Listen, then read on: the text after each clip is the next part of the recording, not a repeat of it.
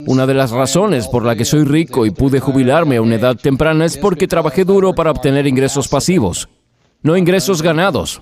No cambio bienes raíces en general, sin ingresos de cartera, ni cambio bienes, quiero ingresos pasivos.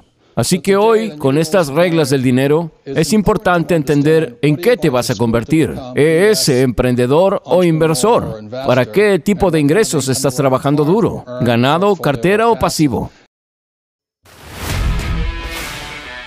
Viene, viene, viene, viene, vamos arriba. Este es Chris Roman quien te habla y esto es como le hicieron podcast. Hoy vamos a estar hablando acerca de el gran Robert Kiyosaki, cómo dejarlo fuera, ¿verdad? Hemos hecho podcast de Elon Musk, hemos hecho de los 10 secretos para el éxito, de Dan Locke, pero ¿por qué no con el pionero? Con el papá de los pollitos, Mr. Robert Kiyosaki. Así que te dejamos sin nada más que hablar con unas cápsulas de entrevistas traducidas al español de El Gurú, Robert Kiyosaki. A 10 secretos para el éxito, solo aquí, en Cómo lo hicieron. De lo último que quiero hablar es de deudas, una de las mejores inversiones que he hecho porque comencé sin dinero, como la mayoría. Mi primera inversión fue una pequeña casa en Hawái de 18 mil dólares y ganaba solo 25 dólares al mes. Digo, no hice mucho con ese trato, pero cada vez que hacía una inversión, ya fuera en bienes raíces o negocios, me volvía más inteligente, porque la experiencia te da inteligencia. Así que comencé con una pequeña cantidad de 18 mil dólares. Quebré mi tarjeta de crédito, hice mi pago inicial de 2 mil dólares con la tarjeta, así que fue 100% financiada. Bien, todos los expertos dirán, eso es estúpido, no se hace. Pero si sabes lo que estás haciendo, puedes hacerlo. Hace unos años compré un edificio comercial de 7 millones de dólares. Y este edificio comercial lo pagué sin ningún adelanto todos los meses, luego de pagar todo, me daba cerca de 30 mil dólares al mes de ganancia, 360 mil dólares al año sin pago inicial. Así que ahí está el precio de tener una buena educación y una mala educación. Una buena educación es saber cuál es la deuda buena y la mala y cómo los deudores pueden ganar si saben lo que hacen. Ahí escuchabas el secreto número uno, que la experiencia te hace más inteligente y este es el secreto número dos, cuanto más des, más recibirás piensa sobre el dinero, pero de lo que sí escucho mucho es que el dinero no es espiritual. Solo digo que es su actitud, la actitud de una persona sobre el dinero. Recibo mucho dinero, pero doy mucho dinero. ¿Saben de lo que hablo? Filantropía. Me refiero al principio bíblico. Cuanto más des, más recibirás. Cuando me encuentro con alguien que no tiene dinero, solo significa que no está dando algo. Sí. Muchas veces hay personas que quieren más, pero no están dando nada. Entonces son como mi padre pobre. Pertenecía a los sindicatos y quería trabajar menos y cobrar más.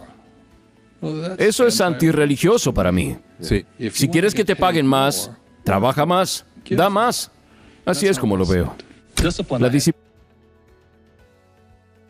Eso es antirreligioso para mí. Si quieres que te paguen más, trabaja más, da más. Así es como lo veo. El secreto número 3 cambia tu forma de pensar. La disciplina que debía conseguir era la de pagarme a mí primero, incluso cuando no tenía dinero. Y cuando todos los cobradores me llaman, los uso como inspiración, ¿sabes? ¿En serio? Cuando el gobierno te acosa, los cobradores te están llamando porque he estado en quiebra, así que puedo entender lo que se siente estar en quiebra. Cuando esos tipos te están llamando, en lugar de encogerme, tratar de esconderme y comer mi pizza, los uso como motivación para salir y ganar más dinero. Utilicé mis cobradores como motivación. Y es por eso que primero me pagué a mí mismo, aunque a veces no estaba pagando. ¿Con qué te pagabas? Siempre compraba bienes, compraba una casa o ponía dinero en el banco, cosas así, pero era solo un hábito. Es exactamente de lo que estás hablando. Está aquí arriba. Se trata de cambiar tu forma de pensar, como en el libro. Claro, porque somos nuestro mayor capital, pero también somos nuestro mayor riesgo. El cuarto secreto, enfócate. La sabiduría común, la vieja idea de la inteligencia es diversificar, pero yo creo en otra cosa. Yo digo, aumenta tu coeficiente intelectual financiero, tu inteligencia financiera, y en su lugar utiliza el foco. Lo que foco representa es esto.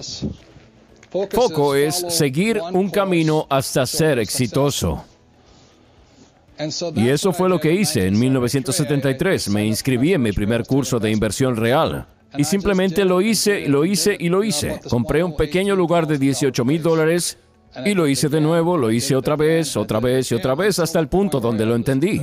Luego me convertí en un emprendedor y lo hice y lo hice y lo hice. Sigo aprendiendo. Sigo aprendiendo de bienes raíces. Y la razón, en 1966 invertí en petróleo cuando fui a trabajar para la Standard Oil Company. Hoy sigo enfocándome, invierto en petróleo y petróleo y petróleo y no diversifico. No significa que no pierda, a veces pierdo, a veces cometo errores y todo eso, pero simplemente no compro lo bueno con todo lo malo. Si vas a tener éxito como inversionista, la diversificación es buena para el inversor promedio. Si eso es lo que quieres ser, te deseo lo mejor. Pero lo que preferiría hacer es reconocer los buenos de los malos, las buenas inversiones de las malas inversiones, los buenos consejeros de los malos consejeros, y lo que es bueno para mí y lo que no es bueno para ti. Porque lo que hago no es necesariamente lo que va a funcionar para ti y viceversa aquí. Es por eso que realmente pienso, en lugar de diversificación o diversificar, las nuevas reglas de dinero dicen que siga un curso hasta que tenga éxito y luego seguir haciéndolo, porque una vez que encuentras la manera de tener éxito, puedes hacerlo una y otra y otra vez. Secreto número 5, la crisis es la mejor oportunidad. Lo cierto es que, bien, la economía sube, la economía baja. Podríamos entrar en depresión, todo el mundo. Como dije, Francia tiene grandes problemas. Alemania está bien, Inglaterra está en grandes problemas, China está en problemas. Si seguimos así, entraremos en una depresión mundial y podría tardar 10 años en salir de ella. Pero en estos momentos es el mejor momento. He ganado más dinero en los últimos tres años que nunca en mi vida. Compré cinco campos de golf el año pasado en un banco. Es impresionante. Cinco campos de golf. Bueno, sí, el banco. Sí, Donald compró diez. Los están regalando. Nadie me avisó. Sí, pero hay que saber cómo operarlos. Tienes que ser emprendedor. Claro. Los bancos te llaman y dicen, aquí hay uno. Eran cinco. Eran cinco campos de golf y un hotel. ¿En Estados Unidos? En Arizona, sí, la meca del golf. Sí. Así que esta compañía japonesa los tenía y me preguntaron si quería comprarlo hace unos cinco años por 260 millones. Les dije, no tiene sentido. No tiene sentido pagar 260 millones. Me dijeron que no sabía lo que estaba haciendo, esto y aquello. De acuerdo, adiós. Entonces, hace un año, en el verano, Citibank llamó y dijo, ¿quieres esos campos de golf? Y me dieron el dinero para comprarlos. Solo para reiterar, en verano, Citibank llamó y dijo, ¿quieres esos campos de golf? Y me dieron el dinero para comprarlos. El secreto número 6, diseña el negocio correctamente. Solo para reiterar, en aproximadamente 1975 salí con este producto. Tuvimos mucho éxito, pero nos quedamos sin dinero. Cuanto más éxito teníamos, más nos quedábamos sin dinero. Fue entonces cuando fui a ver a mi padre rico y traté de pedir prestados 100 mil dólares y él me pateó a la calle. Me dijo, ¿por qué invertiría en un producto tonto cuando tienes un mal negocio? Y fue entonces cuando comenzó a enseñarme el siguiente nivel de mi educación empresarial. No se trata del producto, se trata de cómo diseñar un negocio que no necesita que yo siga recaudando capital. En otras palabras, cómo se diseña un negocio que sigue recaudando dinero automáticamente. Hoy The Rich Dad Company es rica en efectivo. El efectivo sigue llegando porque la capacidad de recaudar dinero constantemente se diseñó en el negocio. Una vez más, este es el diagrama. Este es el triángulo BI. Estas son las ocho piezas que conforman un negocio. Cuando una empresa no funciona, muchas veces es porque falta una de estas ocho piezas. Por ejemplo, muchas veces la gente dice, tengo un gran producto, pero su legalidad es realmente mala, o sus sistemas de comunicación son malos, o su procesamiento interno de pedidos es malo, o la fabricación es mala, o el marketing es malo, o tienen mala gestión de flujo de efectivo. Secreto número 7, ten en mente por qué estás trabajando. Otra parte de tu coeficiente financiero es saber que hay tres tipos de ingresos. Así que si van a trabajar duro, la mayoría está trabajando duro para obtener ingresos y es para lo que están trabajando estas personas. El problema con los ingresos obtenidos en Estados Unidos es que su tasa de impuestos es aproximadamente del 50%, como dice Warren Buffett. Es una pena que su secretaria pague un mayor porcentaje de impuestos que él, aunque él hace miles de millones de dólares. Cuando le dices a un niño, ve a la escuela y consigue un trabajo seguro, les estás diciendo que trabajen para obtener ingresos ganados. El peor tipo de ingreso, el segundo tipo de ingreso, es el ingreso de cartera. Y hoy, mientras hablo, voy a intentar cambiar esto. Es alrededor del 20%. Y los ingresos de cartera se conocen como ganancias de capital. Si compro una acción por 10 dólares y la vendo por 50, los 40 se graban con un 20%. O si compro una casa por 100 mil y la vendo por 200 mil, eso es un evento de ganancias de capital, por lo que pagaría un impuesto más bajo por eso.